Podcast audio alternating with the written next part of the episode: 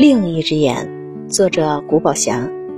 撒哈拉边缘地带居住着一种叫红头鹰的威猛无比的动物，它们喜食一种叫泰鹿的小动物。红头鹰进攻凌厉，有万夫不当之勇。犀利的双眼不时地紧盯着草丛里的动静，便会以闪电般的速度突袭泰鹿的左眼。泰鹿通常会招架着，急忙用前爪保护自己的左眼。但往往是以失败而告终。成功突袭了泰路的左眼后，红头鹰通常并不会就此罢休，它们深谙泰路的习性，利用泰路惊慌失措的良机，将利爪探向泰路的右眼。泰路只顾护着左眼，没想到红头鹰会变换招数，等到发现中计时，双目已失，悔之晚矣。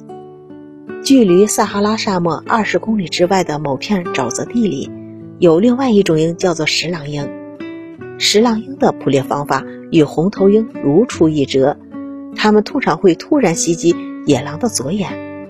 但与泰鹿不同的是，野狼通常不会去保护自己已经暴露于危险之中的左眼，而是用前爪死死地保护自己的右眼。等到石狼鹰将野狼的左眼成功消灭后，他们通常也会换个角度去袭击野狼的右眼，但此时通向右眼方向的道路早已经被死死的封锁。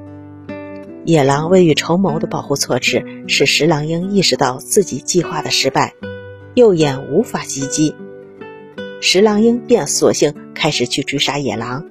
受伤的野狼孤独无助，拼命地奔跑着，他利用唯一的一只右眼探寻着道路。发现荆棘丛便钻进去，石狼鹰不服输，硬着头皮在荆棘丛里前进，结果却是满身伤痕，一败涂地。果断舍弃无可挽回的，集中精力去保护能够保护的，这也许正是野狼成功逃生的绝对真理。